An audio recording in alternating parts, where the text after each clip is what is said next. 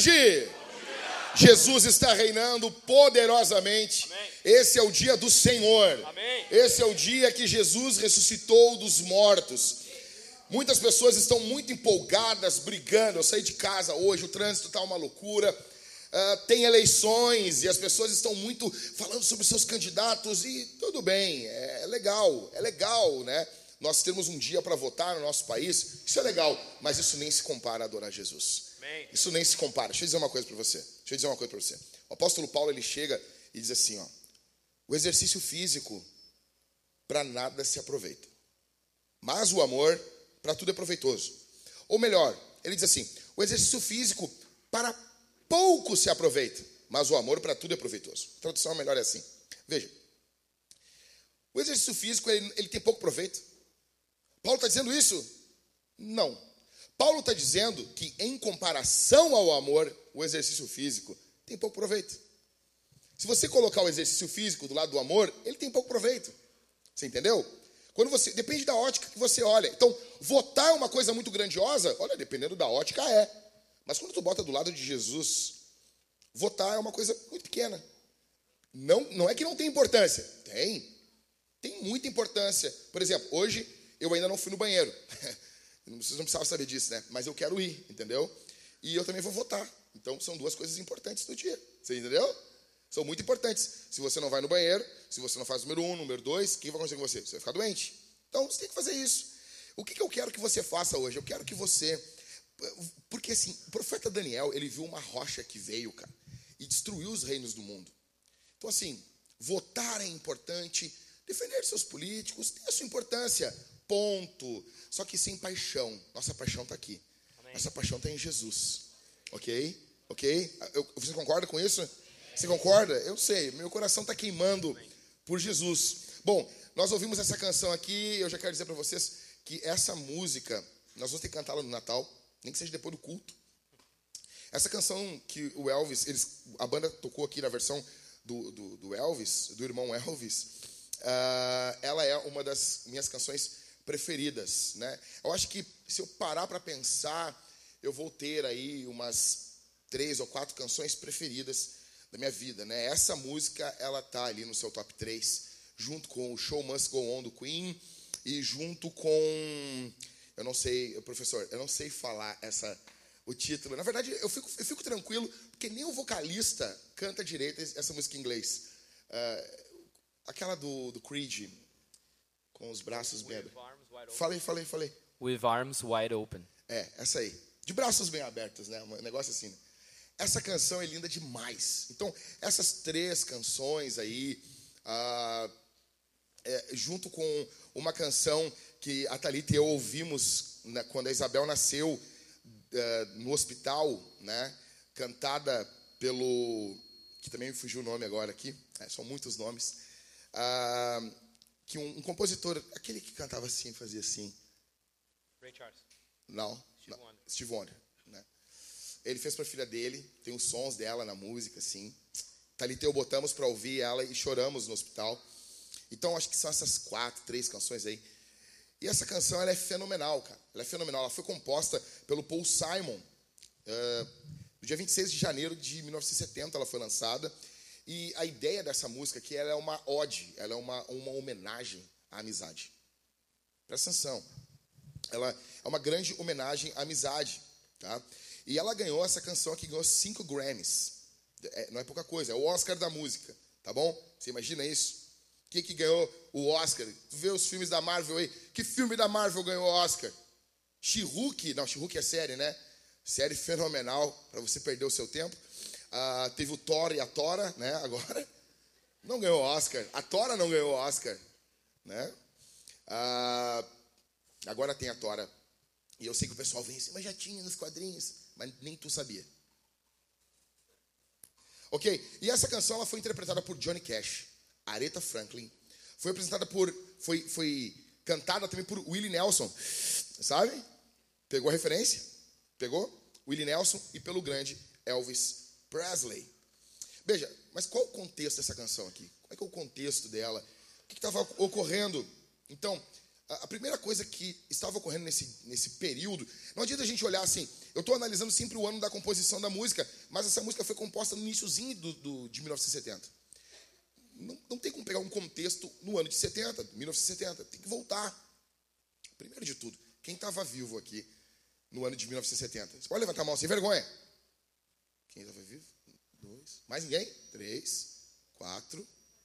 Mais alguém? 1970. Quatro pessoas estavam vivas. Nós estávamos sendo tricampeões do México, e seríamos tricampeões do México esse ano. Esse ano foi fenomenal para o Brasil. Né? Pelé fazendo e acontecendo.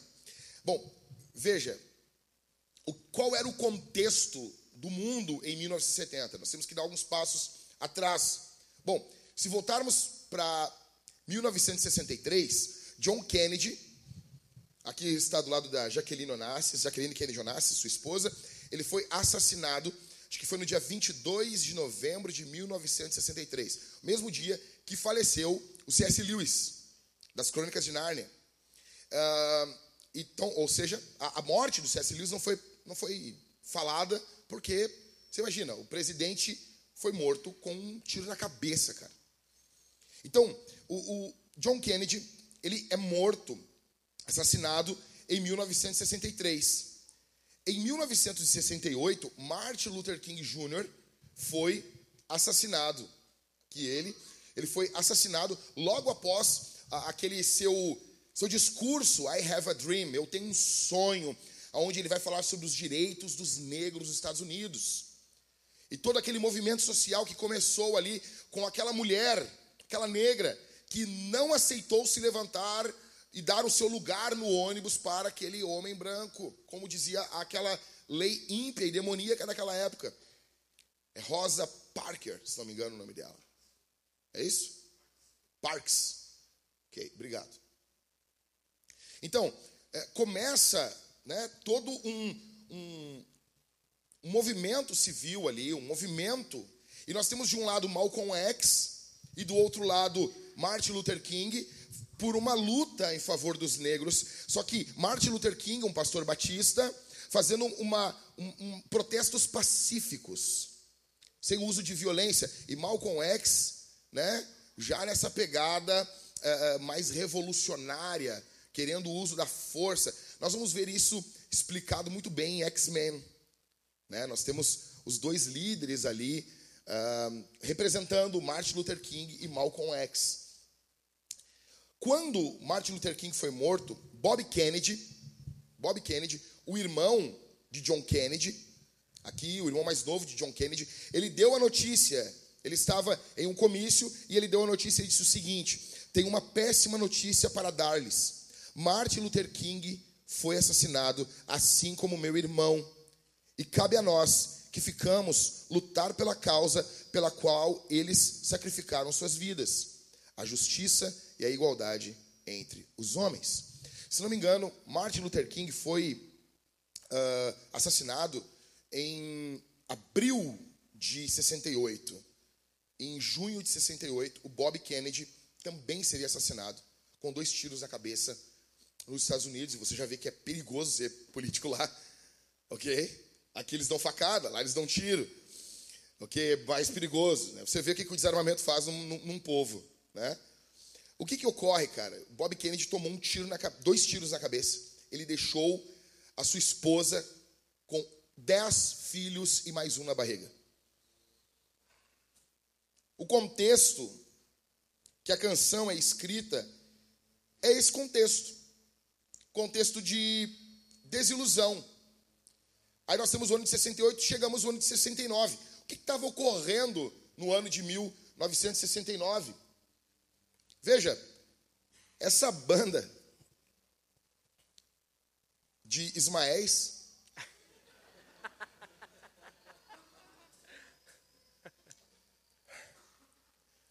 ela estava acabando. Que triste, né? Gente, com todo respeito, se você é fã dos Beatles, ah, pastor, tu não é fã dos Beatles? Não.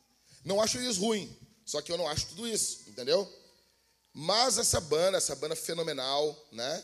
Estava acabando. Para mim, o gênio daí é o Paul McCartney, entendeu? O gênio sempre foi o Paul McCartney, não foi o John Lennon. É, o John Lennon era gênio, O que, que você conhece, tirando Imagine, aquela música chata da carreira solo do John Lennon? Aí eu sei que vai ter os conspiracionistas que vão dizer, pastor, o senhor sabia que trocaram, o Paul McCartney não é o Paul McCartney. Ele morreu e colocaram um cara no lugar dele. Cara, sério. Se colocaram um cara no lugar do Paul McCartney, esse cara é melhor que o Paul McCartney. Ele é fenomenal. Tem uma conspiração, né, que um cara igual o Paul McCartney subiu, sumiu de uma cidadezinha uh, no interior dos Estados Unidos. Você vê aquelas, aqueles, uh, aqueles documentários do History, né? Só falta falar que tem um ET que tirou ele de lá. E daí você vê assim aquelas dublagens bem legais, né? Oh, ele estava aqui quando de repente vieram e levaram ele, né? E daí disseram que ele era destro, ele aprendeu a tocar para canhoto. Ele faz show até os dias de hoje, cara. Se isso ocorreu, eu prefiro esse cara aí. Entendeu? OK? Estava encerrando os Beatles no ano de 69. Estava acabando. Foi o último show deles e no final do ano eles lançaram o último disco deles. Tá bom? Em 1969, o homem foi à lua. Nem acredito, pastor. Cara, para com essas teorias. Para com essas teorias. Cadê o Gabrielzinho? Gabrielzinho, Gabrielzinho tá aqui? Não? O Gabrielzinho está servindo lá embaixo lá. O Gabrielzinho ele chegou para mim, mandou um negócio, cara, muito, eu queria repartir aquilo com todo mundo. Ele pegou as teorias de conspiração da esquerda e as teorias de conspiração da direita. E ele disse assim, cara, as teorias de conspiração da direita são muito mais engraçadas. Teorias de conspiração da esquerda, ah, o Donald Trump pagou ah, prostitutas para fazer alguma coisa feia lá, tá? Não vou falar o que é aqui. Teorias de conspiração da direita, eles são reptilianos. Oh, é muito mais legal. É muito mais legal, né, Michael? As teorias de conspiração da direita são muito mais engraçado, né? Então, ah, o homem não foi na lua, é tudo uma conspiração, é um, é um estúdio. Uh! Que legal, hein? Veja, o homem pisou na Lua, Neil Armstrong foi à Lua e no ano de 69, o ano de 69 também nós tivemos, veja a limpeza do local, Woodstock, local de gente perfumada, de gente limpa, local de unhas limpas. Você vai ver, você vai ver todos os vídeos do Woodstock, você vai ver as pessoas tudo com as unhas encardidas, velho. É uma loucura. O Jimi Hendrix ele tá tocando, é óbvio que, tá, que tem uma francesinha preta no dedo dele, assim. Porque vem a unha normal, assim, e a ponta, assim, meu, é um troço, assim, parece que ele saiu debaixo de um carro, assim. Entende? Woodstock, né? Eu falei para assim, eu falei pro, pro Oribes, Oribes, pega a foto assim que mostra bem o que que foi. Tá todo mundo aí, pessoal, protestando pela vida, protestando pelo amor, né? Protestando pela natureza. Olha o que eles fizeram com a natureza aí. Eu sou hippie, não vou trabalhar. Não vou... Quem se lembra disso aí? Pegou isso aí? Pegou? Pica-pau? Eu sou hippie, não vou trabalhar. Né? O ano de 1969, ok? Uh, nós tivemos alguns lançamentos esse ano. Nós tivemos um lançamento uh, no Brasil do grande Erasmo Carlos, que, na minha opinião, Erasmo Carlos é muito melhor que o Roberto Carlos. Erasmo Carlos, o tremendão, ele lançou Sentado à Beira do Caminho. Vocês conhecem aí? Preciso acabar. Ah, vai chorar, né, Cássio? Logo com isso. o Cristo já chorou ontem, eu vi assim. Preciso lembrar que eu existo. Olha isso, Melodino. Que eu existo. Que eu existo. Erasmo Carlos lançou essa aí. Uh, nesse ano também a banda Creedence lançou. Uh, professor. Proud. Proud Mary. Big wheel keep on turning, brown Mary keep on burning, rolling, rolling, rolling on the river. Aí nesse ano o Frank Sinatra lançou as coisas do jeito dele. Ele lançou a música My Way. But through it all, when there was doubt, I hid it all. A versão do Justus é melhor. I faced it all when I stood tall and I did it my way. A grande banda lançou a melhor música deles, na minha opinião, que é Hey Jude.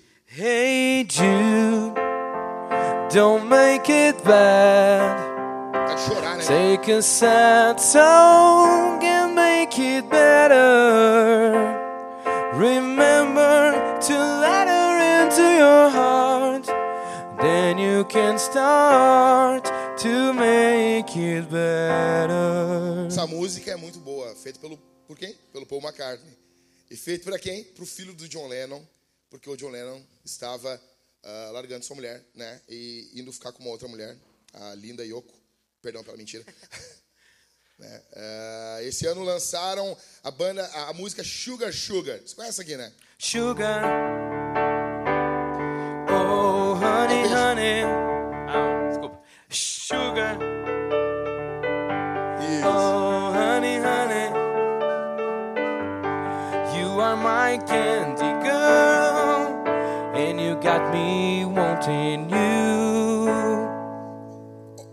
Parece que ficou feliz, né? Mas daí volta de novo, assim. Esse ano, Gees, que é uma das melhores bandas do mundo, né?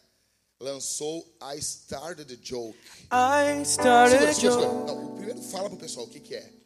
A tradução? É a tradução. A tradução diz assim: Eu comecei uma piada que fez o mundo todo chorar, mas eu não tinha percebido que a piada era eu. Ah, que triste, né, cara? Que triste. Não vai dar um I abraço do cara. started a joke which started the whole world crying, but I didn't see that the joke was on me. Ai. Aí, mas assim, I Said a Little Prayer, da Aretha Franklin. Forever and ever, you stay in my heart, and I will love you forever and ever. We'll never will part. Oh, how I love you together, together. That's how it must be to live without you. Will only mean heartbreak for me. O ano de 69, a década de 60, grandes heróis estão mortos, heróis de verdade, não eram os heróis do Cazuza que morreram de overdose, caras que estavam fazendo algo de fato pelo povo que foram mortos. Ah, guerra no Vietnã, primeira guerra a ser televisionada, o mundo todo tinha uma opinião sobre isso. Os Estados Unidos, como essa grande nascente da cultura que ah, derramava a cultura como um rio para todo o mundo do lado ocidental, ok? E é nesse contexto que essa canção, ah, Bridge Over Troubled Water, é lançada e é cantada depois por Johnny Cash, Aretha Franklin, cantada por Elvis Presley, por Willie Nelson. Assim, veja, o que, que a cultura está dizendo? Nós temos que parar e pensar assim, o que, que a cultura, o que, que as pessoas estão dizendo? Por que, que essa música tem 52 anos?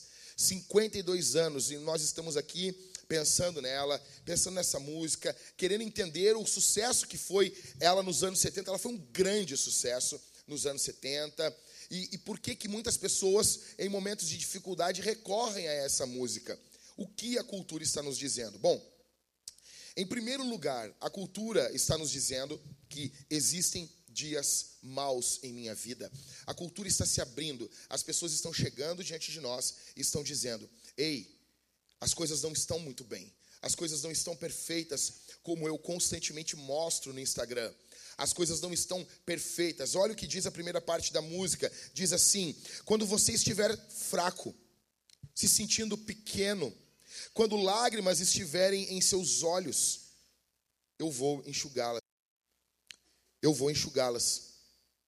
Eu estou ao seu lado quando os dias forem duros e você não encontrar nenhum amigo. Alguns vão dizer, houve uma grande discussão, né? Ah, Quem é que está falando isso? Quem é que está contando isso? Alguns, eu, eu li muitas análises dessa música. Um dizia assim: ah, o que Paul Simon colocou aqui é a figura de um anjo. É um anjo que está falando isso. Tem um, tem um sujeito nessa música que é um anjo que fala isso. Só que o próprio Paul Simon disse que essa canção ele fez para o amigo dele. Ela é um ódio à amizade. Ele mesmo entregou. E, e triste que essa canção é a, a, o que desencadeou a, a dupla né, a se separar. Outra hora eu conto para vocês. né. E ele fez para um amigo dele, que cantava com ele. Veja, é, a cultura aqui, essa letra está mostrando que existem dias maus. A Bíblia fala que existem dias maus. O apóstolo Paulo fala que existem dias maus. A Bíblia fala no Antigo Testamento sobre os maus dias em Eclesiastes, os dias maus em Eclesiastes. Por quê? Porque nós não somos super-heróis. Nós não somos perfeitos. As coisas não são sempre como estão na nossa timeline. Algum especialista em Instagram disse que na timeline você tem que ser o Superman, enquanto no Stories você é o Clark Kent. Você mostra a vida real nos stories, mas na timeline você é perfeito. Veja, já é uma forma de mascarar isso. Eu quero perguntar para você que chegou aqui, como é que está a tua vida?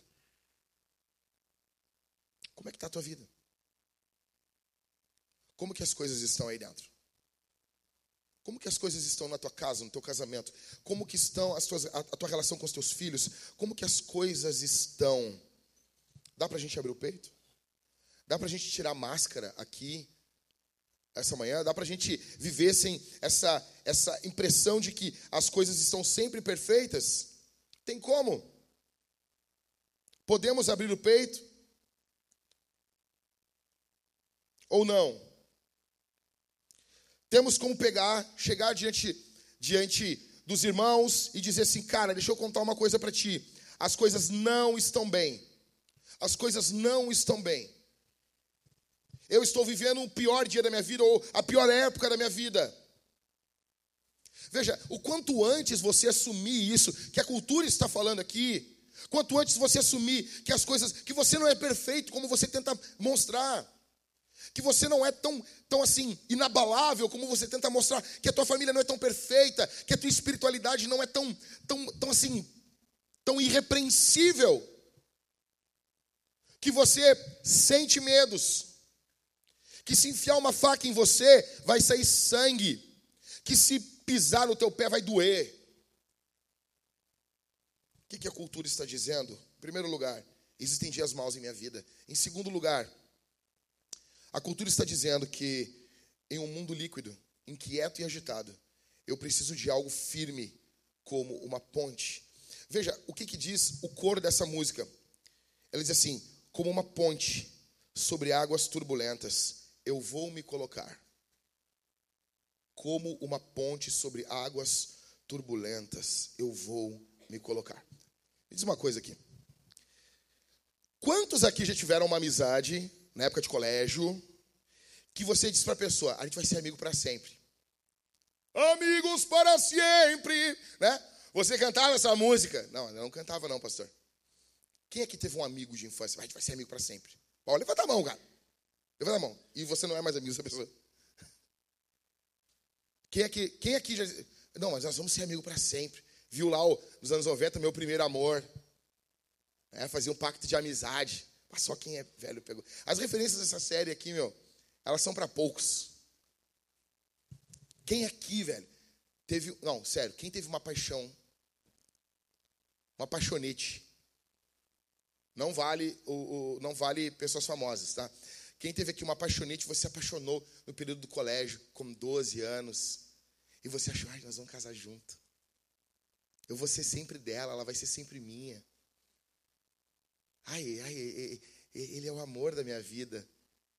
E daí tu olha agora o Facebook, o cara tá trigordo. o cara tá explodindo. Ou tu olha ela assim, a mulher tá toda acabada. Ai, não pode falar. Eu falo, cara. Eu já tô no modo Silvio Santos já, meu. Tô nem aí, meu. Tô nem, não tem nada que eu faça agora que vai melhorar a minha imagem. Então agora eu já, sabe, soltei. Enlouqueci. Quem aqui? Não, sério. Ah, eu tive uma paixão na, na, na, juventude. Quem? Levanta, não, levanta a mão. Ó, temos uma corajosa aqui. Ó, começa a levantar. E daí tu, ah, tu olha lá, tu olha a Suzana, a Cristina. Ah, foi um livramento. Tu olha lá o, o João Pedro. Ah, o cara tá, tá acabado. O cara tá acabado. Parece que um trator, parece que um, um, uma retroescavadeira passou por cima do cara. Né? Veja, uh, presta atenção no que eu vou dizer aqui. Tem um, um havia um, um, pensador, um filósofo, uh, sociólogo, né, uh, muito conhecido, chamado Zygmunt Bauman. Ele faleceu em 2017 agora e ele é um dos maiores pensadores do século XX, início do século XXI. Ele nasceu, acho que, se não me engano, nos, nos anos 20 do século XX, né, 1920 e poucos ali. E ele viveu aí até 2017. E ele introduziu o conceito de modernidade líquida. Tá? Veja, a modernidade ela inicia ali com o iluminismo, né? basicamente com o iluminismo. E o conceito de modernidade está ligado com aquilo que é, é, é, é, científico, é explicável, é categórico, com instituições fortes. O conceito de modernidade está ligado com o raciocínio lógico. Então, quando as pessoas falam assim, ah, porque a modernidade, a modernidade introduziu esses conceitos. E daí tem alguns pensadores que falam de uma pós-modernidade, né? Que a gente estaria vivendo uma pós-modernidade. Que, que é o período da pós-verdade. Hoje em dia, cada um tem a sua verdade, não tem universo, é um multiverso. Nós vemos isso na filosofia, nós vemos isso agora na, no entretenimento, nas artes, e isso está invadindo a ciência também. Então, é o período de, ah, tu tem a tua verdade, eu tenho a minha, verdade relativa. Isso seria a pós-modernidade, aonde o que importa não é a, o que as coisas são, mas como está no coração do indivíduo. O Bauman vai dizer que, na cabeça do Bauman, eu concordo e discordo um pouco com ele, mas ele vai dizer o seguinte, assim, basicamente não existe pós-modernidade. Ah, pastor, mas nos anos 90 ele falou sobre pós-modernidade. Sim, mas ele voltou atrás. Nos anos 2000, ele disse que o que nós vivemos é dois períodos da modernidade, que nós estamos ainda na modernidade. Quando você tenta explicar a pós-modernidade para uma pessoa, você vai ter muitos problemas. Cada escritor explica de um jeito.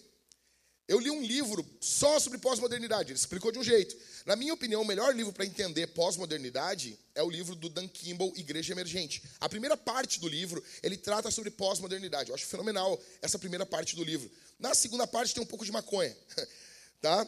Mas a primeira parte, o pastor Dan Kimball, eu, eu acho que ele vai muito bem. O Driscoll diz que é difícil você explicar a pós-modernidade, porque a pós-modernidade você explica muito mais coisas que não são. Presta atenção aqui. Você está explicando o que não é.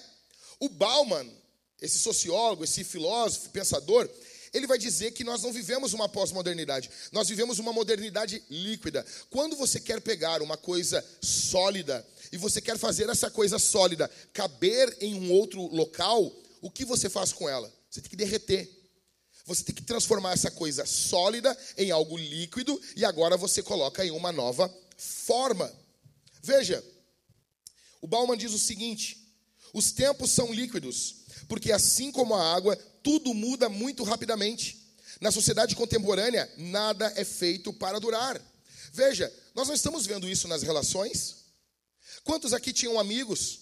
O, o advento das redes sociais.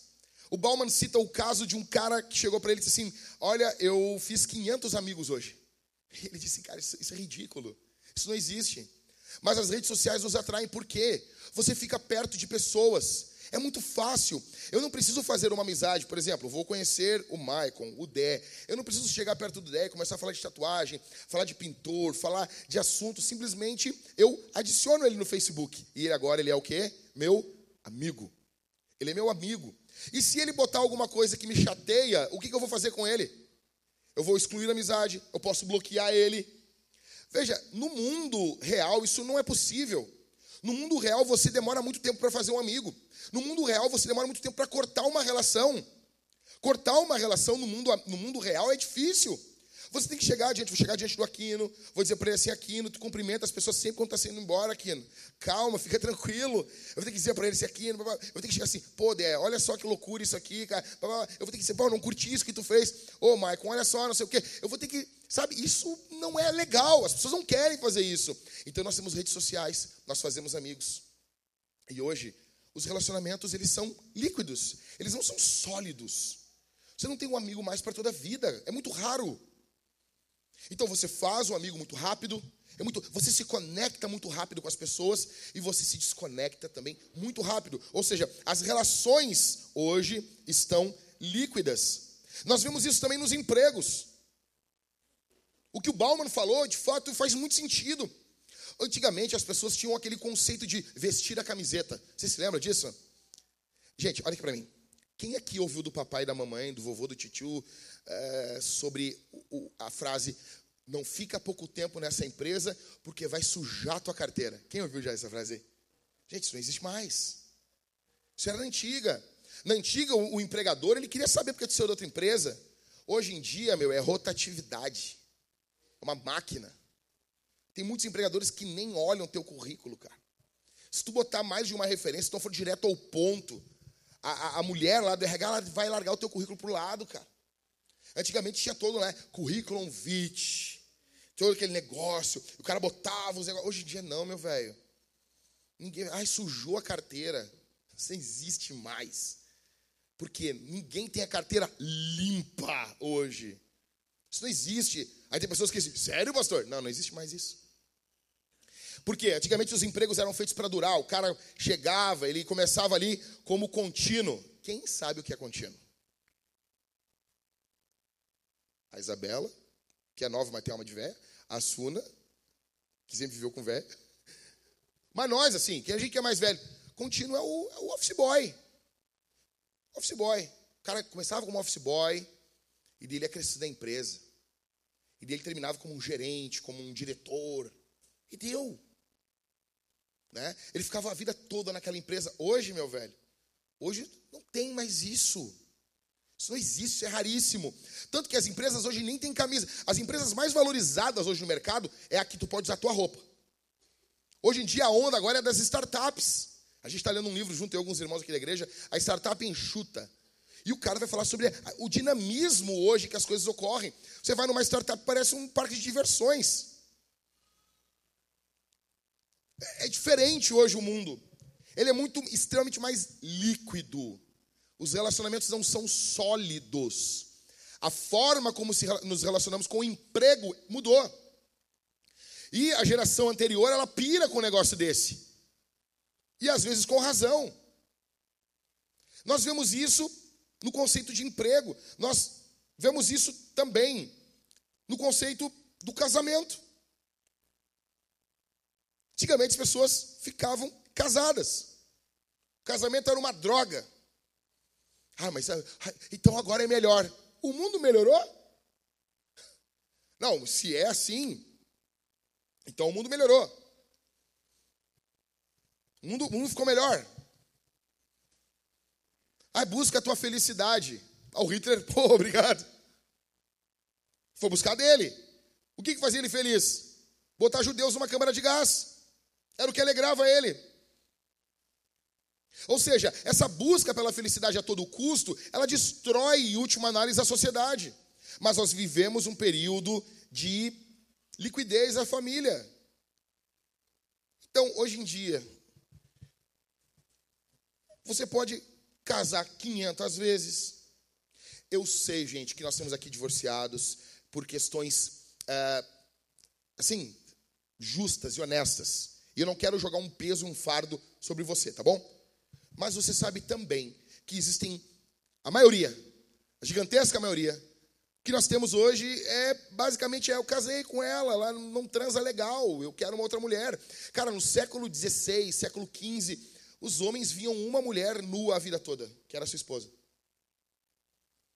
As mulheres iam ver uma nudez a vida toda, que era do seu marido. Hoje em dia não. Hoje em dia, com 10, 12 anos, o rapaz ele tem um harém no seu computador muito maior do que Salomão tinha. Ele viu mais mulheres nuas do que Salomão viu em toda a sua vida. Nós estamos vivendo um período líquido, onde as coisas não são feitas para durar. Igreja, cara, olha aqui para mim. Igreja. Olha, a cada dois, três meses nós temos gente saindo da igreja pelo WhatsApp. Como que um membro trocava de igreja? Primeiro de tudo, a igreja ela tinha antigamente um cemitério do lado. Por que, que tinha esse cemitério? A ideia, atenção, a ideia era a seguinte: nós estamos cultuando a Jesus, e no domingo, quando cultuamos, a Bíblia diz o quê? Que temos uma nuvem de testemunhas. Ou seja, quando estamos cultuando em assembleia, nós estamos diante de Deus, do Deus dos vivos e dos mortos e dos santos anjos. Quando cultuamos, a gente não fica falando muito isso, porque vai ter pessoas que vão pirar, mas é isso que ocorre. Quando cultuamos unidos, nós estamos nós, os mortos e os anjos, diante do Cordeiro. É por isso que ah, João fala em Apocalipse: Eu me achei em espírito no dia do Senhor. Aí ele fala o quê? Isso aqui foi uma conversa do Maicon comigo. O Maicon disse assim: Tu notou que em Apocalipse 1, Jesus caminha por entre os sete candeeiros, os sete candelabros? O que, que são os sete candelabros em Apocalipse? A igreja. Ou seja, Jesus caminha no meio da igreja no domingo, que é o dia do culto. Ou seja, Jesus está aqui. Então a igreja, ela fazia um cemitério, porque ficava todo mundo junto, mortos, vivos, todo mundo junto, porque a pessoa nascia na igreja, era batizada na igreja, era casada na igreja, e ela morria e ela era uh, velada na igreja. Cerimônia fúnebre na igreja. Ela tinha uma igreja. Hoje em dia, meu velho, como é que é hoje? Hoje em dia a igreja virou um balcão, o evangelho virou um negócio, o pastor virou vendedor e o povo virou cliente. Você vem aqui e se qualquer coisa ofender você, o que você vai fazer? Você vai embora e não volta mais. Porque estamos vivendo um período de liquidez. E não apenas a igreja, pastores também fazem isso. O tempo todo. Porque deixa eu dizer uma coisa. As, os pastores não falam para você, mas, negão, é Champions League o negócio. É igreja dizer assim, ó, eu quero contratar aquele pastor. Queremos o pastor tal. Entre em contato, vê na igreja tal, fulano, temos uma proposta de emprego para ti, boa. O cara vai, vai ganhar mais em outro lugar, ele vai chegar diante do povo e dizer assim: Deus me chamou para aquele outro lugar. O Senhor conduziu as coisas. E daí eles vão vir, a igreja vai chorar, tudo, e ele vai embora. Champions League. Sim, né? Então, nós estamos, atenção, nós estamos vivendo algo líquido. A modernidade que o Bauman está apresentando, ela é líquida. Porém, nessa canção, a modernidade, escuta isso aqui, ela não é só líquida ela é turbulenta, ela é inquieta. A modernidade que estamos vivendo, ela é perigosa. E no meio dessa liquidez toda, no meio dessa incerteza toda, a cultura está dizendo que nesse mundo instável, eu preciso de algo firme, como uma ponte. No meio de toda essa loucura, eu preciso de algo firme. A cultura está pedindo que alguém enxugue suas lágrimas. Nós precisamos de algo sólido, que fique firme sobre águas turbulentas, agitadas, porque no final das contas a vida é inquietude, a vida é essa agitação que pode ser mortal se você não estiver na companhia de um bom amigo que sirva como uma ponte firme nesses momentos. Em primeiro lugar, a cultura está dizendo: eu tenho dias maus. Em segundo lugar, ela está dizendo: nesse mundo líquido, agitado, inquieto, eu preciso de uma ponte. Em terceiro lugar, a cultura está dizendo: eu estou cansado com tanta maldade. Eu preciso de alguém que carregue o meu fardo. Veja, a canção diz: quando você estiver para baixo, quando você estiver na rua, quando a noite cair pesada, eu vou o quê? Confortar você. Eu vou tomar o seu fardo. Quando as trevas caírem e você estiver cercado de dor, velho, isso aqui, meu velho, isso aqui é um grito por consolo. Se você não consegue ouvir, você está surdo a cultura, as pessoas estão. Quando as pessoas ouvem uma canção como essa e lágrimas correm pelo seu rosto, elas estão dizendo: Eu me identifico com isso aqui. Eu me identifico. Olha, olha o que está sendo falado aqui. Olha a linguagem que ele usa. Ele, ele usa uh, uh, a linguagem de fardo, de trevas, de dor. Olha o peso dessa linguagem. Atenção aqui. Isso aqui é um grito. A vida é complicada demais. Primavera de 69, ele está compondo essa canção. Bob Kennedy está morto, Martin Luther King foi assassinado, há uma tensão racial terrível surgindo nos Estados Unidos, guerra no Vietnã, e o compositor, ele fala do que? Ele fala de uma ponte. Ele fala que alguém que vai estar do lado dele, que alguém que vai pegar o fardo dele. No final, ele está citando isso porque nós precisamos de alguém que carregue o nosso fardo. Em último, o que, a cultura está dizendo? Escuta aqui. eu preciso de boas notícias para aliviar a minha mente nesse mundo caótico. Olha a última parte da canção. Navegue, garota prateada. O cara pensa, é a namorada do surfista prateado. Navegue, garota prateada, navegue. Seu tempo de brilhar chegou. Todos os seus sonhos vão chegar. Veja como eles brilham. Se você precisar de um amigo, eu estarei navegando logo atrás. Como uma ponte sobre águas turbulentas, aqui mudou a letra, eu vou acalmar a sua mente. Como uma ponte sobre águas turbulentas, eu vou acalmar a sua mente. Ele está falando de uma mulher que ele chama ela de Silver Girl. Quem é essa Silver Girl? Quem é essa garota prateada? Veja, nos anos 70, havia muita especulação sobre quem era essa garota, porque ele está falando de um amigo, ele está falando de águas turbulentas, do nada. Aí do nada ele saca uma garota prateada. Sabe o que, que as pessoas falaram nos anos 70? Que Paul Simon estava falando sobre a cocaína. É sério. Ô oh, meu, os conspiracionistas são demais. Então, imagina, a cabeça dos caras, Gabriel, era navegue cocaína. Navegue. Seu tempo de brilhar chegou. Uau! Os seus sonhos, cara, não faz sentido. Entrevistaram o Paul Simon e disseram assim: cara, todo mundo quer saber quem é a Silver Girl, quem ela é, do que ela se alimenta. E ele disse: é a minha esposa. Quando eu estava compondo essa canção, a minha esposa estava muito chateada porque tinham saído três cabelos brancos da cabeça dela. E ela estava vendo que a, a juventude estava deixando ela. E ela estava envelhecendo. E ela estava muito chateada. Muito chateada. E eu comecei a chamar ela de garota prateada. Cara, um sensinho de humor, né? Silver Girl. E ele estava dizendo para ela nessa canção o seguinte: o teu melhor tempo está chegando agora. O que vem pela frente não é ruim. O seu tempo de brilhar chegou. Agora todos os seus sonhos vão chegar. Vejam como eles brilham. E ele diz assim: se você precisar de um amigo, eu estarei navegando logo atrás. E ele fala que vai aliviar a mente dela. Cara, por que, que ele está cantando isso?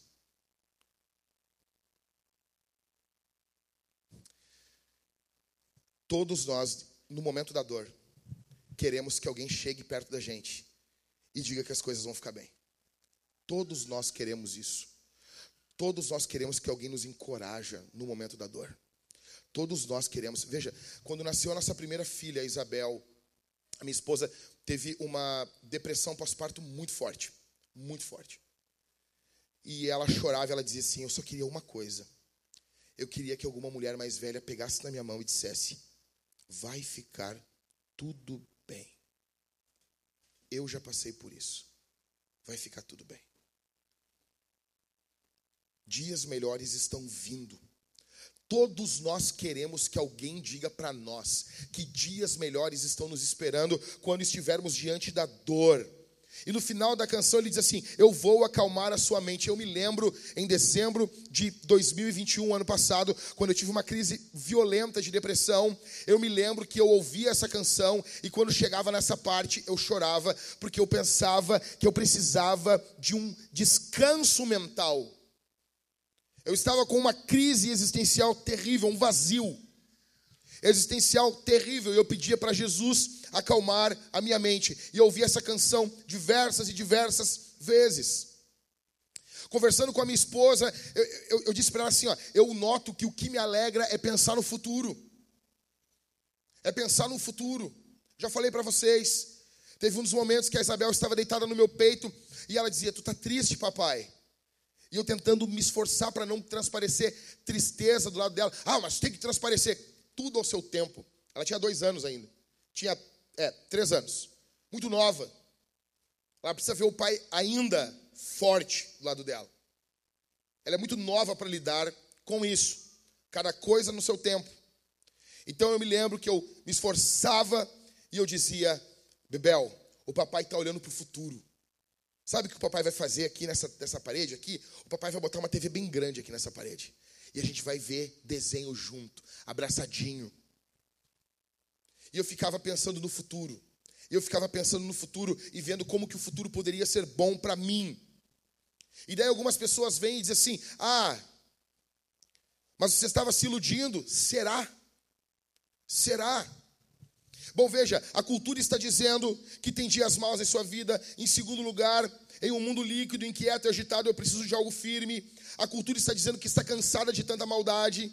A cultura está dizendo que precisa de boas notícias diante dos dias maus. A pergunta é: o que Jesus tem a dizer?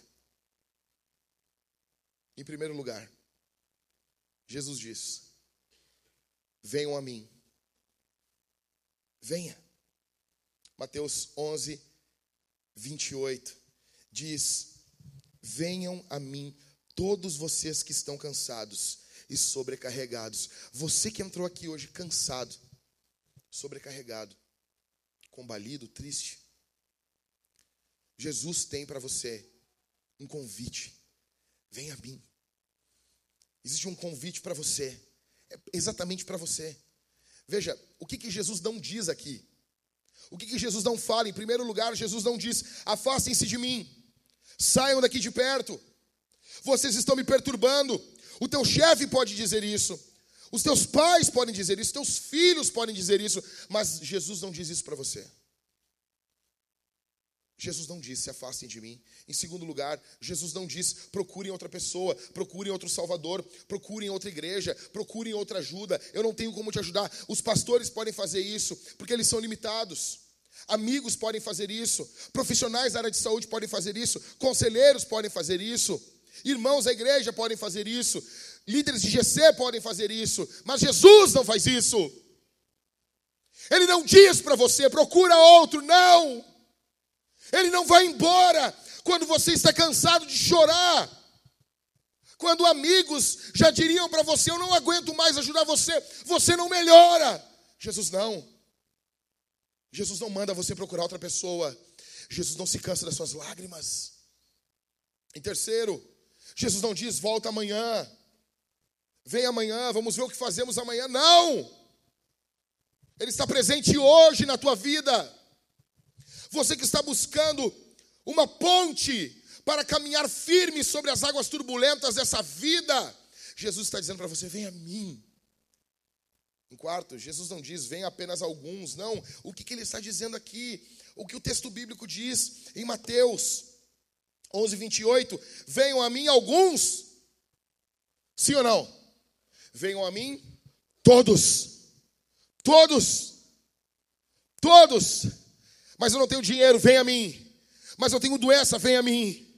Mas eu cometi coisas erradas, vem a mim. Mas eu venho de um contexto totalmente quebrado na minha família, vem a mim. Vem a mim. Todos.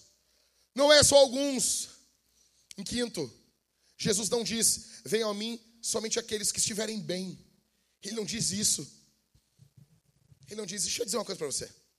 Para a igreja, tem algumas pessoas que é uma furada. Para a igreja tem gente que é furada. Você não sabe disso. Mas quando você vai em conferência de pastores, os pastores falam sobre isso. O que, que a igreja quer? A igreja quer o cara casado, que não veja pornografia, que tem um bom salário para ser um bom dizimista, que tem algum tempo na agenda dele para servir na igreja e que não dê problema.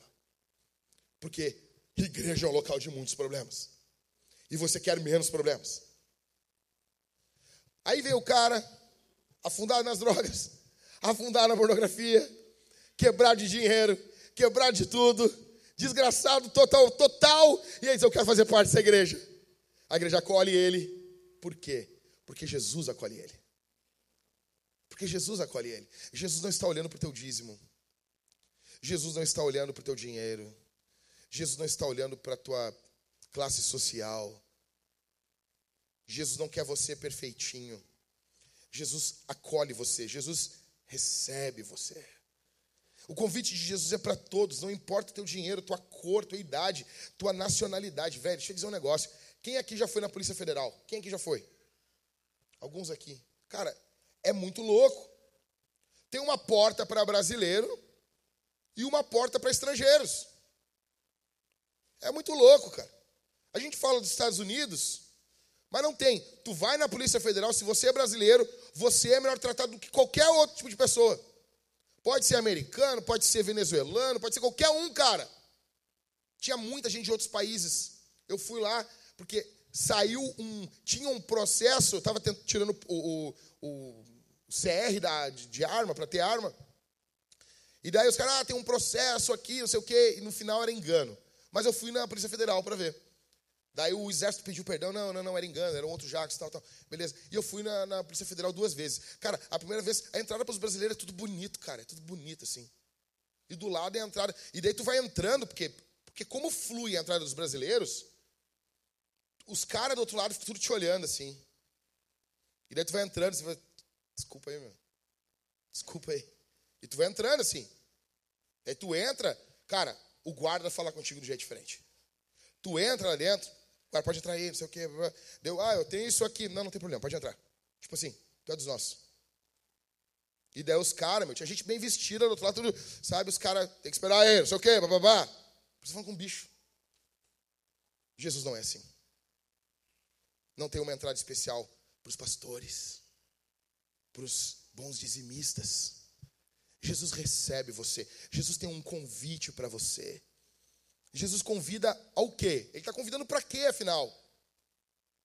Venham a mim, venham ter regras, venham seguir um conjunto de normas, ainda que a Bíblia tenha normas, mas o convite de Jesus não é para isso, não é para uma religião, não é para uma penitência. Jesus está chamando a um relacionamento. Venham a mim.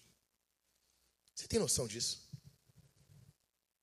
Venham, olha isso, cara. Jesus chega e diz assim: venha a mim. Ele não terceiriza a parada. Ele não manda para um anjo, ele não manda para. Cara, não é, não é. Não é, não é venha ao pastor, venha, não é venha a mim.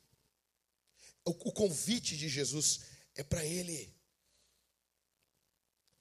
Jesus diz o quê? Venham a mim todos os que estão o quê? Vai, primeiro. Cansado. E tem uma condição aqui. Para você ir até Jesus, você tem que admitir sua situação. Você tem que admitir que você está cansado. Você tem que admitir que essa vida cansou você.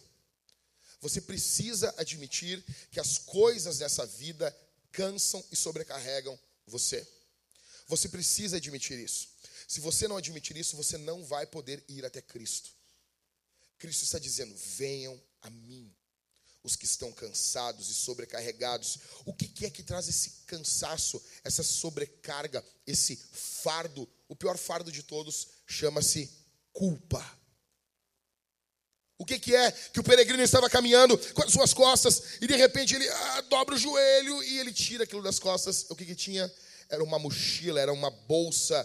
Aquilo simbolizava o quê? A culpa dele. Ele larga aquilo na cruz de Cristo.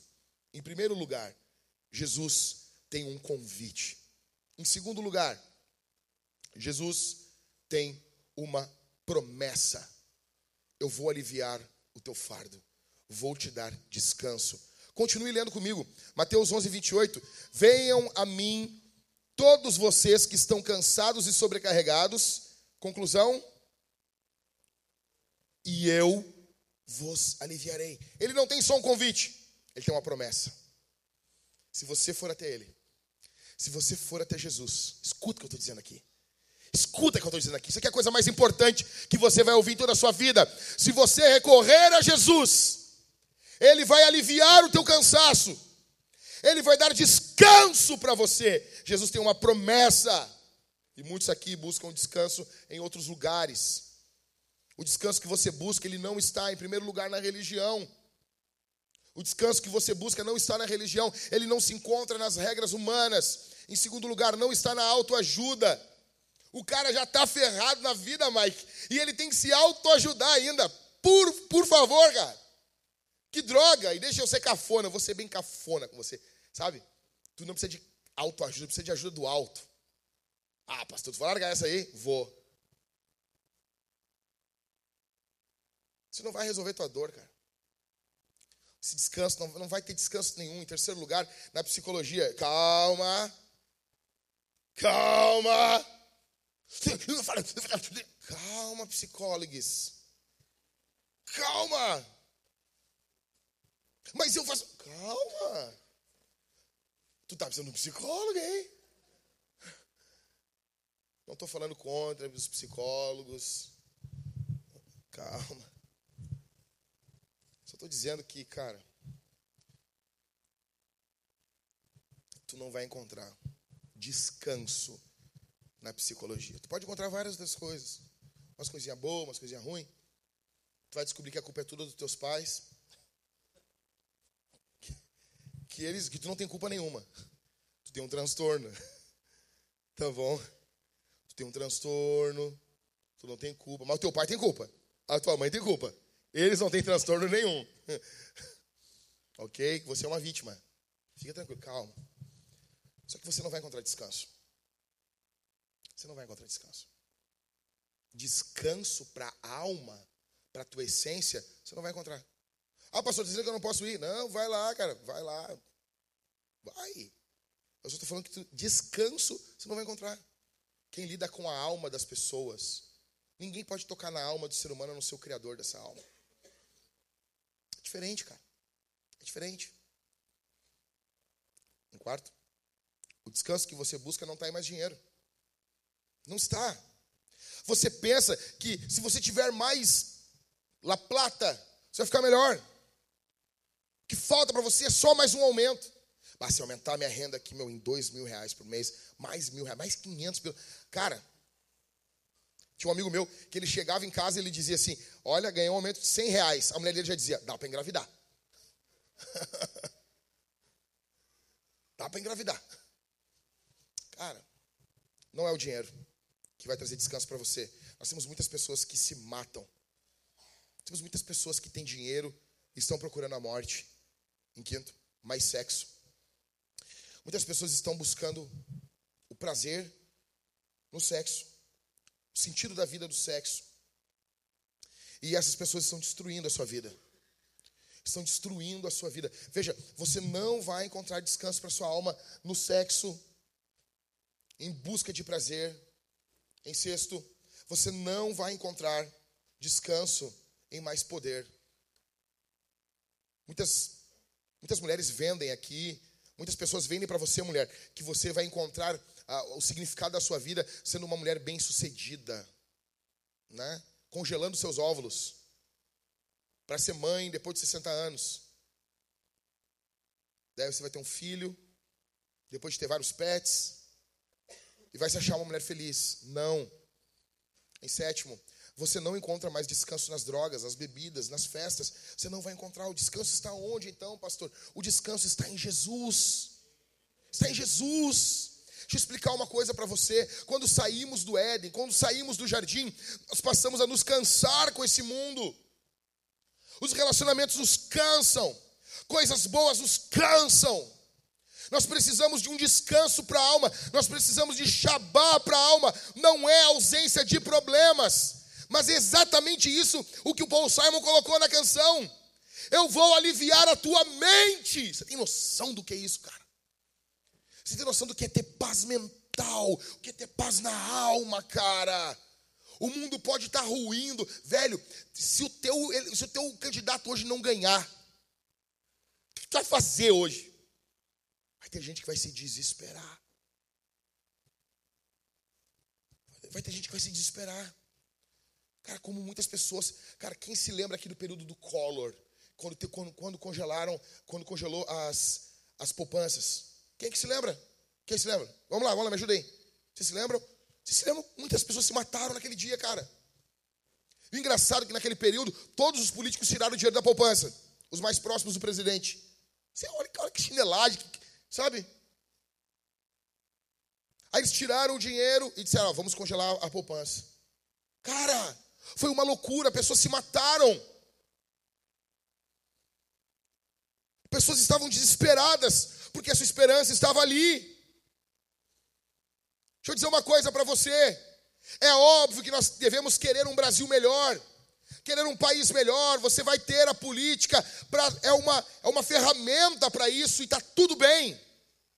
E está tudo bem, eu não estou querendo aqui dar uma, uma, uma pregação de um cara um purista, um cara perfeito. Não é nada disso. Só quero dizer para você que no final do dia, o que traz descanso para a alma do homem não é a política. O que traz descanso, porque esses caras que discutem política, eles discutem dia e noite. Enquanto eu estou falando com vocês aqui, tem caras no meu Instagram me xingando e no Twitter me xingando. O Twitter é loucura, meu. Tinha que ter uma ferramenta de metralhadora no Twitter para tu poder se defender. Cara, eu, eu, eu, disse assim: olha, é uma falta de respeito. Olha só, eu botei assim: é uma falta de respeito o dia da votação ser no domingo. Eu só disse isso. Isso só mostra que a igreja no Brasil não influenciou em nada o Brasil. O dia da votação ser no domingo é terrível isso. Cara, o domingo não foi feito para isso, velho. Para nós usarmos ele para votação. Vamos votar, é o que tem. Mas é uma pena. Estados Unidos, votação é que dia? Na terça-feira. Por que, que é na terça-feira? Quando eles fundam países, vocês acham que os puritanos iam votar no domingo? Iam se envolver com política no domingo? Vocês acham isso, irmãos? Domingo é o dia do Senhor, é dia de deleite, dia de alegria, não é dessas coisas. Então, o que, que os puritanos fizeram assim, Harris? Olha, votação, aí os, os, políticos, ah, pode ser na segunda. Os puritanos, tá louco? Do lado do domingo? Porque tu ia, que, tu, ia, tu ia ter que viajar até o local da eleição. E eles não queriam preparar a viagem no domingo. Você entende isso? Então, assim, ó, seguinte: votação na terça, porque eu preparo a viagem na segunda. Para não. Eles não votaram nem na segunda, para não correr o risco de perturbar o domingo. Daí, sabe o que, que os cristãos estão me falando no Twitter? É só um domingo, é só um dia de culto. E você não vai cultuar o dia todo. Você entende, cara? Você entende que o Estado nos trata como escravos? Primeiro, o fato de da votação ser obrigatória já é, um, é terrível isso. Não é direito ao voto. Eu não tenho direito ao voto. Eu tenho obrigação ao voto. Aí, quando você olha a vida desses caras, eles passam o tempo todo discutindo política. Eles passam os quatro anos discutindo política. E os próximos quatro anos eles vão discutir política. Ah, pastor, não podemos discutir. Tem o seu momento. Mas, velho, aí vai ver a vida dos caras. Eles não cuidam das esposas, mas eles sabem tudo sobre o Supremo Tribunal. O cara não cuida, o cara não cuida, velho, dos filhos cara nunca deu um banho num filho, nunca trocou uma fralda. A mulher tem que implorar para o cara trocar uma fralda do seu filho, cara. Mas ele sabe tudo sobre o Lula, o Bolsonaro e sobre aquele padre louco. O que, que era aquilo, meu? Eu vou trazer ele no Homens Fortes para falar para os homens aqui cara chegou na Globo e disse: vocês precisam de catequese. O cara é louco. Você imagina isso, cara? Você imagina o pastor Daniel chegando lá? Quer se matricular na catequese da Vintage? Cara louco, meu. A igreja dele deve ser um tanque. O cara se batiza e ganha uma metralhadora. Ou seja, velho, eles passam a vida nisso. Você não vai encontrar descanso nisso. Em terceiro lugar, Jesus te chama e Ele quer ser teu amigo.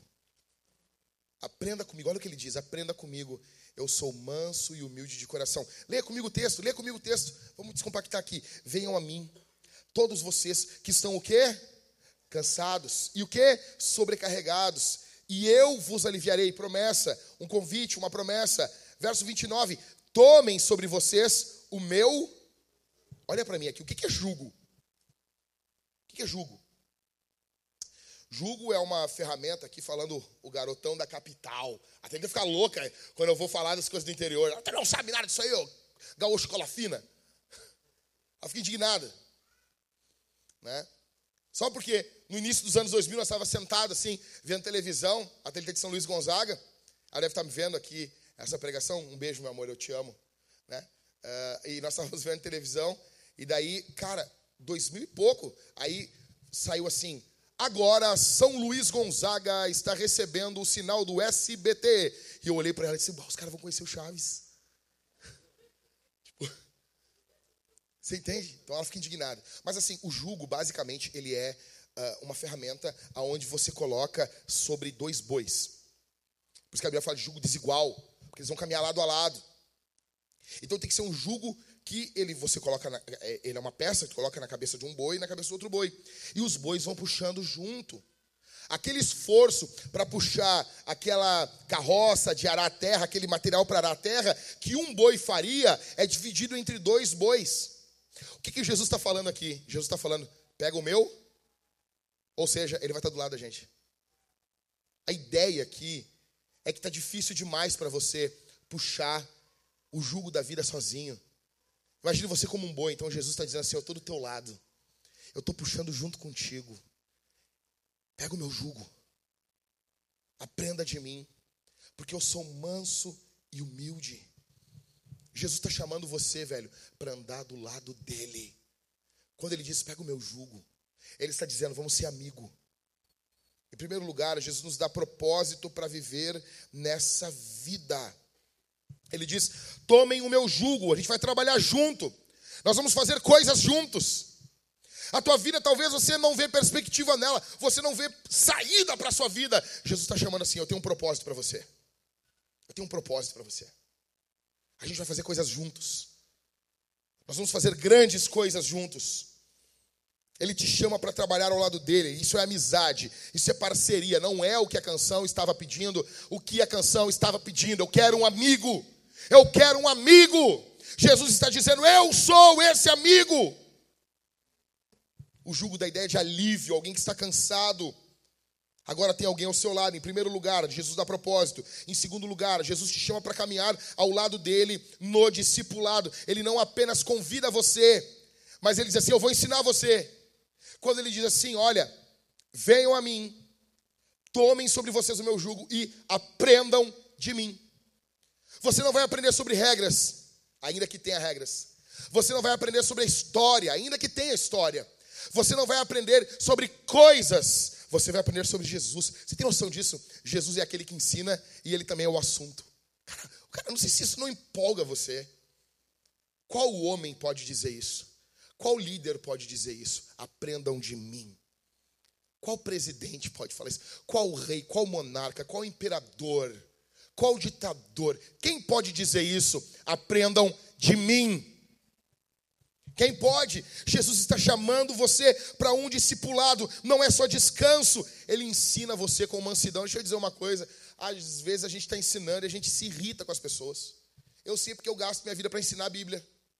Minha vida é ensinar a Bíblia, às vezes eu me irrito com as pessoas. Eu vou falar um negócio, a pessoa, ah, mas cara, mas Balto tem falado que você é burro, meu. Pô, pastor, sério, mas Balto é burro, cara. Pô, lê de novo que eu botei aí, velho.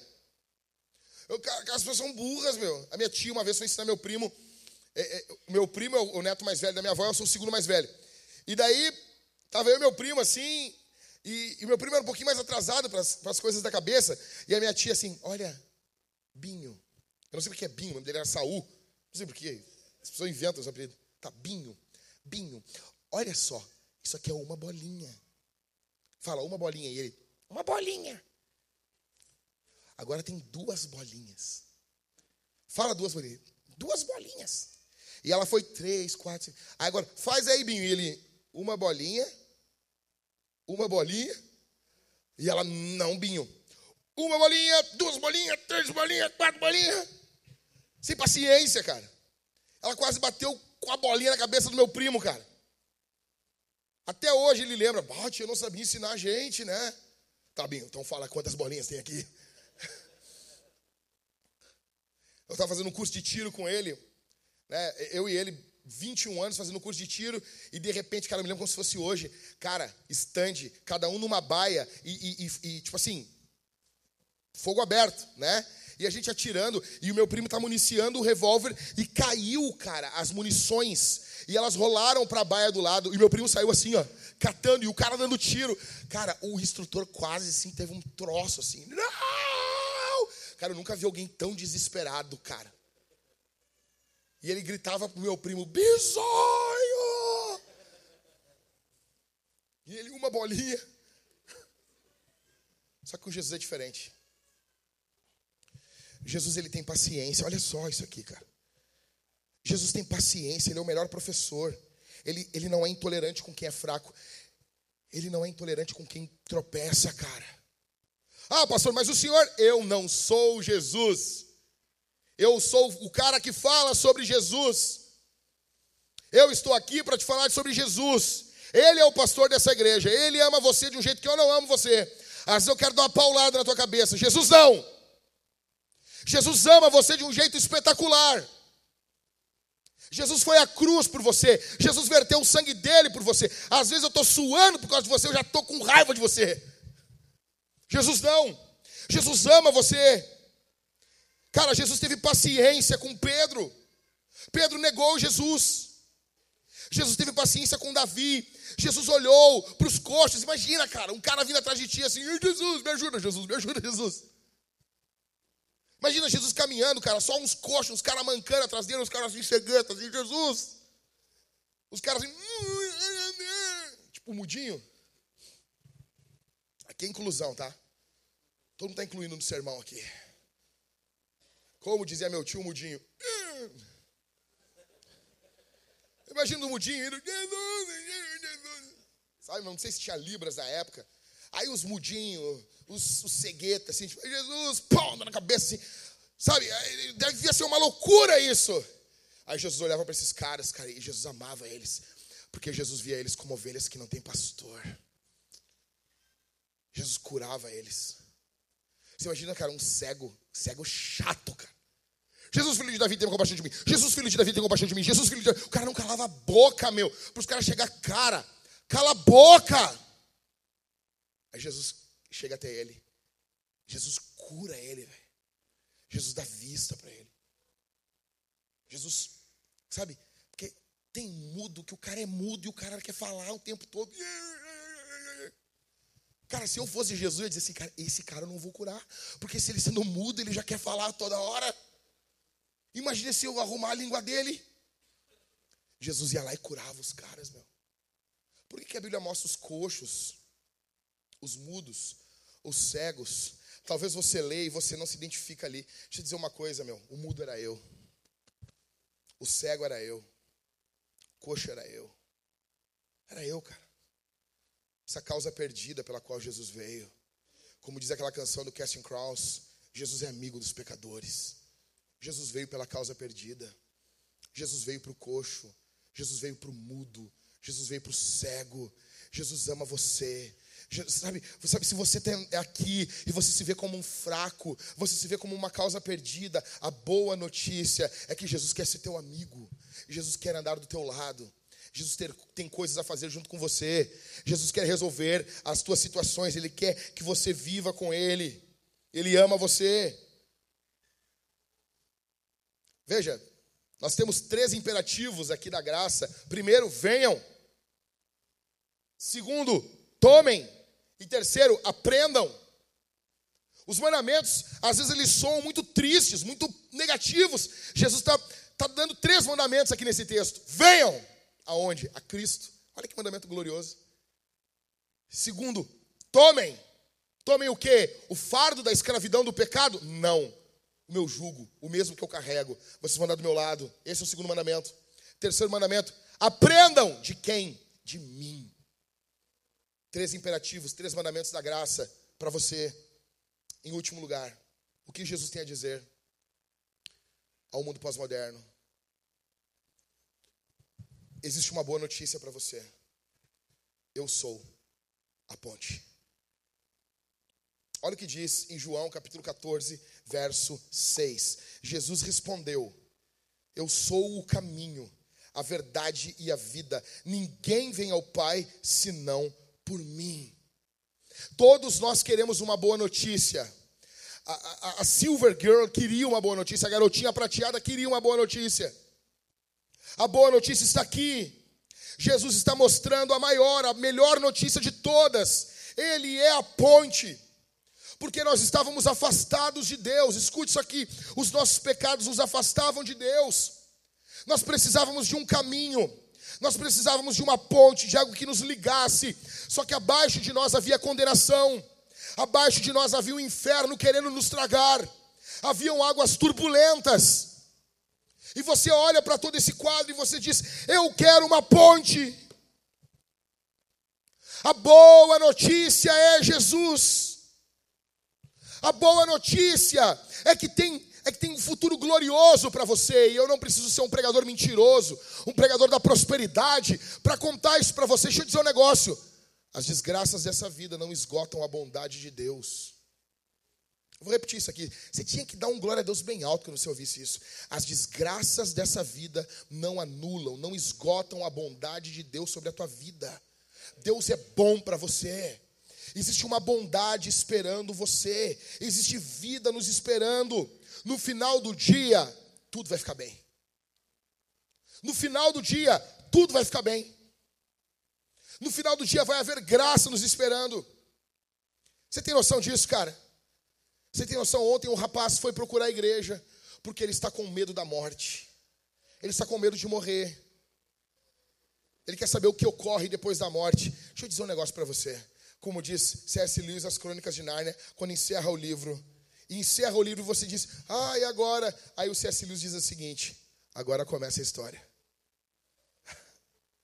Agora, a história começou agora. Você tem noção disso? Quando encerrar tudo aqui, quando estivermos no último crepúsculo da existência, quando tiver tudo se derretendo, tudo acabando, tudo isso, os filhos de Deus vão estar recém iniciando a história. Recém vai estar começando a coisa. Jesus tem vida para você. Se você está aqui e você tem medo de morrer, você tem medo do que vai acontecer amanhã com você, eu tenho uma boa notícia para você. Jesus, ele perdoa, ele resgata, ele levanta, ele redime, ele acolhe você. Tudo vai ficar bem. Ah, pastor, mas quando? A última palavra não é a da eleição. A última palavra não é do médico, não é do teu oncologista que diz que você está com câncer. A última palavra não é do psiquiatra, do psicólogo que diagnostica você e diz: você tem isso. E deixa eu dizer uma coisa com todo respeito: se você for em dez psiquiatras, eles têm o seu papel, eles têm o seu papel. Mas se você for em dez, você vai ter dez diagnósticos diferentes, de síndromes diferentes. E muitas pessoas, a mulher chegou para mim essa semana e ela estava dizendo assim: meu filho, pastor, ele, ele tem TDAH. Imagina isso. Imagina isso. O cara viveu a vida toda. Daí agora, um cara disse: Ó, oh, tu tem TDAH. Eu não estou falando, cara, que ah, não existe doença mental. Existe, cara, calma, tá? Eu estou dizendo assim: daí tu viveu a vida toda de boa. Aí depois de grande, tu descobre que tu tem um grau de autismo. Que, cara, na boa, eu ia zoar. Eu ia zoar. Tem um aqui na igreja que eu desconfio que tem. E eu falo para ele: amarra os tênis na minha frente aí. Ele é muito inteligente. Não ri, Priscila. Você imagina isso? Você descobrir que você tem um grau de autismo. Ou você descobrir, eu não estou falando de pessoas, de casais, que, pô, descobrem que o, filho que vai nascer tem autismo. Isso é um drama real. Eu estou falando assim, depois de grande, depois de barbado, você já, sabe, já tá velho. Já tá velho, o cara tem TDAH. Ah, cara, eu ia zoar.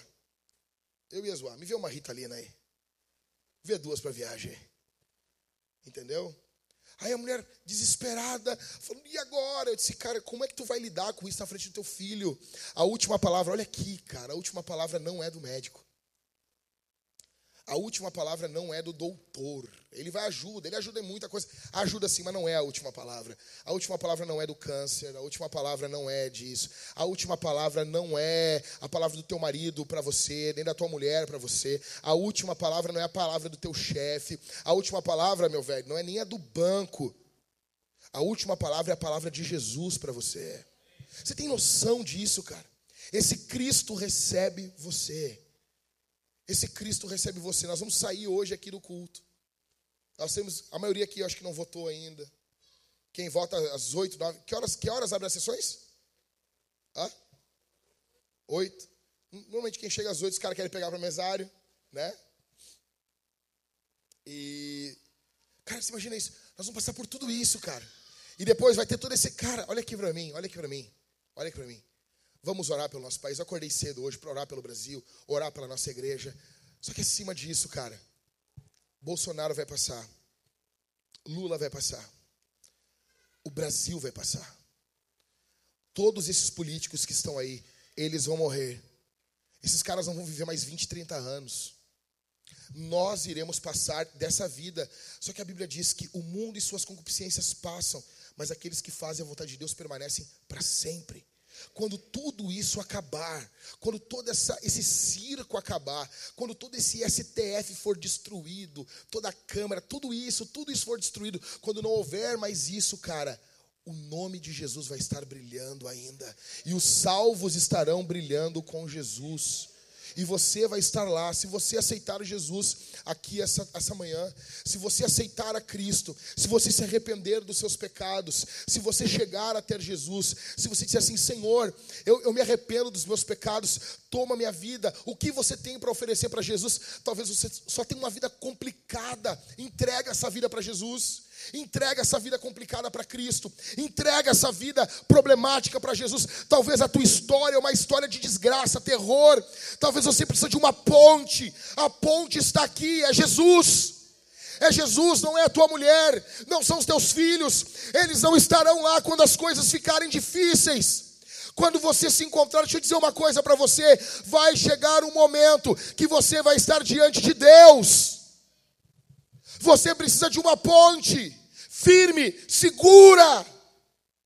E essa ponte é Jesus, é Cristo. Bendito seja o Cordeiro de Deus, é Jesus, é tudo sobre Jesus, é tudo sobre Cristo. Ele é a ponte que liga você ao amor verdadeiro. Ele é a ponte que liga você à graça de Deus. Ele é a ponte que liga você ao perdão. Ele é a ponte que liga você à restauração. Olha para mim aqui. Ele é a ponte que liga você ao amor de Jesus. Olha para mim aqui. Ele é Jesus. Ele é a ponte. Bendito seja o Cordeiro de Deus. Bendito seja o Cordeiro de Deus.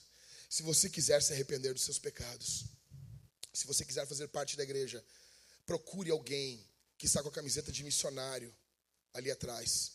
Procure alguém no fundo da igreja que está com a camiseta de voluntários. Fiquem atentos, irmãos. Fiquem em oração aqui. Fiquem em oração todos aqui.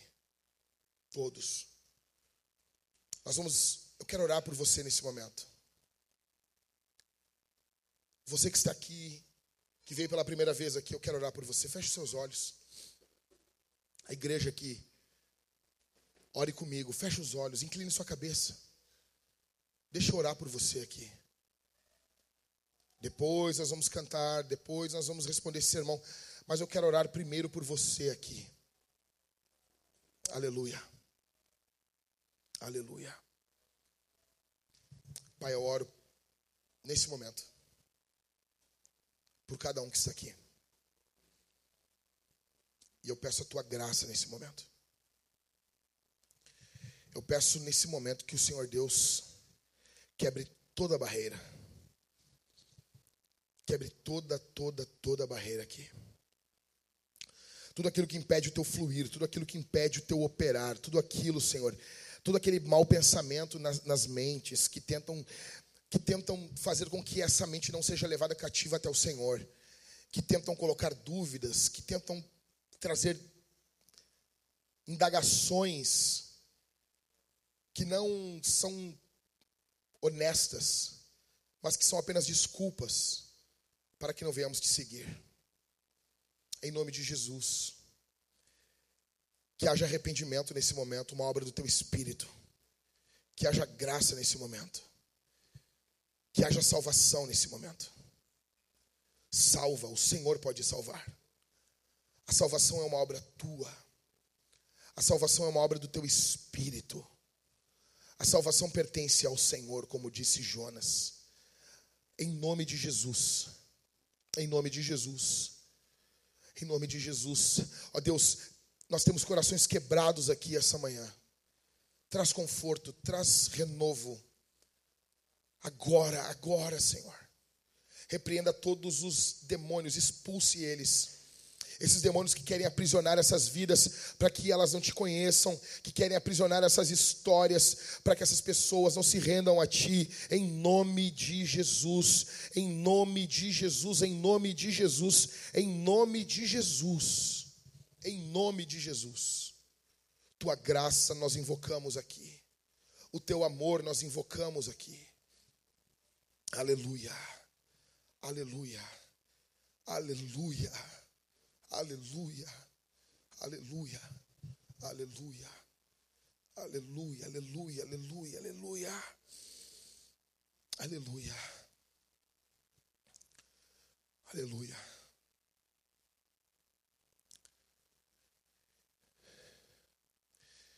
Existe uma pessoa aqui nessa manhã se perguntando se realmente essa tristeza pode sair do seu coração se essa mensagem é para você. Você perguntou isso.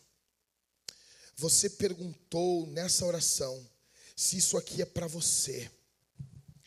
Você se perguntou se essa tristeza que você sente, essa tristeza que vem repentinamente sobre você, se essa tristeza pode ser arrancada por esse Jesus. A resposta é sim. A resposta é sim. Esse Jesus se apresenta a você. Esse Jesus salva você, esse Jesus resgata você. Esse Jesus perdoa você, esse Jesus levanta você. Você não sabe como você é amado. Você você meu pedido é que você não deve, por favor, não morra sem conhecer esse amor. Não morra sem conhecer esse amor, não morra, não vá à eternidade. Não avance a eternidade sem conhecer esse amor que você é alvo. Você é alvo de um amor eterno. Você é alvo de um amor poderoso. Jesus ama você. Jesus estende as mãos para você aqui. Tem saída para você, tem perdão para você, tem graça para você. Existe um abraço eterno para você aqui. Aleluia. Aleluia. Nós vamos responder esse sermão de três formas. Nós vamos cantar esse Jesus. Olha só, no dia de hoje, tem muitas pessoas cantando jingles de candidatos. Deixa eu dizer uma coisa para você. Nós vamos cantar o nosso jingle a Jesus. O nosso jingle, nós cantamos a quem? A quem? Com todo respeito, eu não vou cantar a nenhum candidato. Eu tenho os meus candidatos, mas velho, o meu canto, meu canto é direcionado ao meu Jesus e à minha mulher. É bíblico, você cantar aquilo que Deus fez? Sim. Primeira fala de Adão, quando Eva vem nua até ele, o que, que ele faz? Uma canção. Uma canção. Seria bom. Alguns irmãos estão cantando pouco aqui na igreja. Você deve cantar mais. Solteiros, cantem menos. Não cantem. Não cantem. Ok? Nós vamos cantar a Jesus. Nós vamos cantar ao nosso Deus. Nós vamos louvar a Jesus. Deixa eu te explicar um negócio. Cara, eu quero que você levante sua voz. Os anjos estão nos olhando. Os demônios estão nos olhando. As trevas estão nos olhando. O que acontece naquela igreja lá em Porto Alegre? Naquela capital menos evangelizada do Brasil? Lá no local. Deixa eu, deixa eu contar um negócio para você aqui, cara. Ah, eu estava orando essa manhã. E eu estava, enquanto eu orava, eu estava ouvindo dois louvores. Estava tocando, tocou dois louvores da Ludmila Ferber. E cara, ela começou a falar. A, a música era Ouça e tome posse da palavra do Senhor. Ele está aqui, assim diz o Senhor. Ele está aqui, assim diz o Senhor. Olha só isso aqui. Escuta. Escute isso aqui. Agora dane-se a live.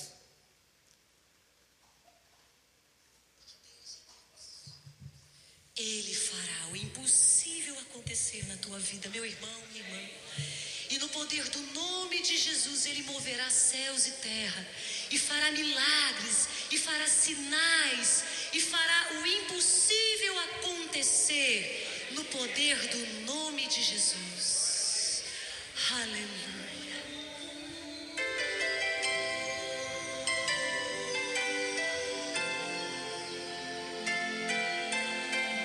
Cremos na tua palavra, Senhor. Tua palavra é viva e eficaz. Tua palavra, Senhor, é a nossa direção. Deitamos e andamos sobre a tua palavra. Ouça, tome posse da palavra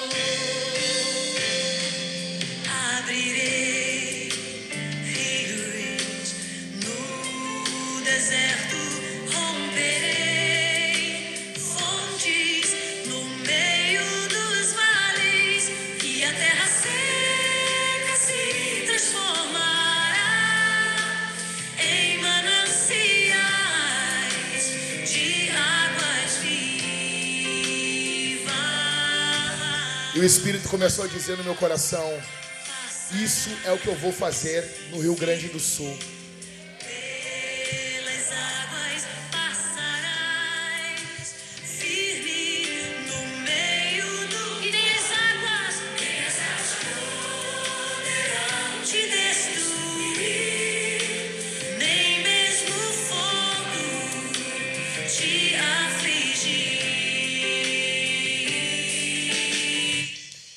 Estava orando, e daí quando a canção dizia assim: Abrirei rios no deserto, romperei fontes no meio dos vales, e a terra seca se transformará em mananciais de águas vivas.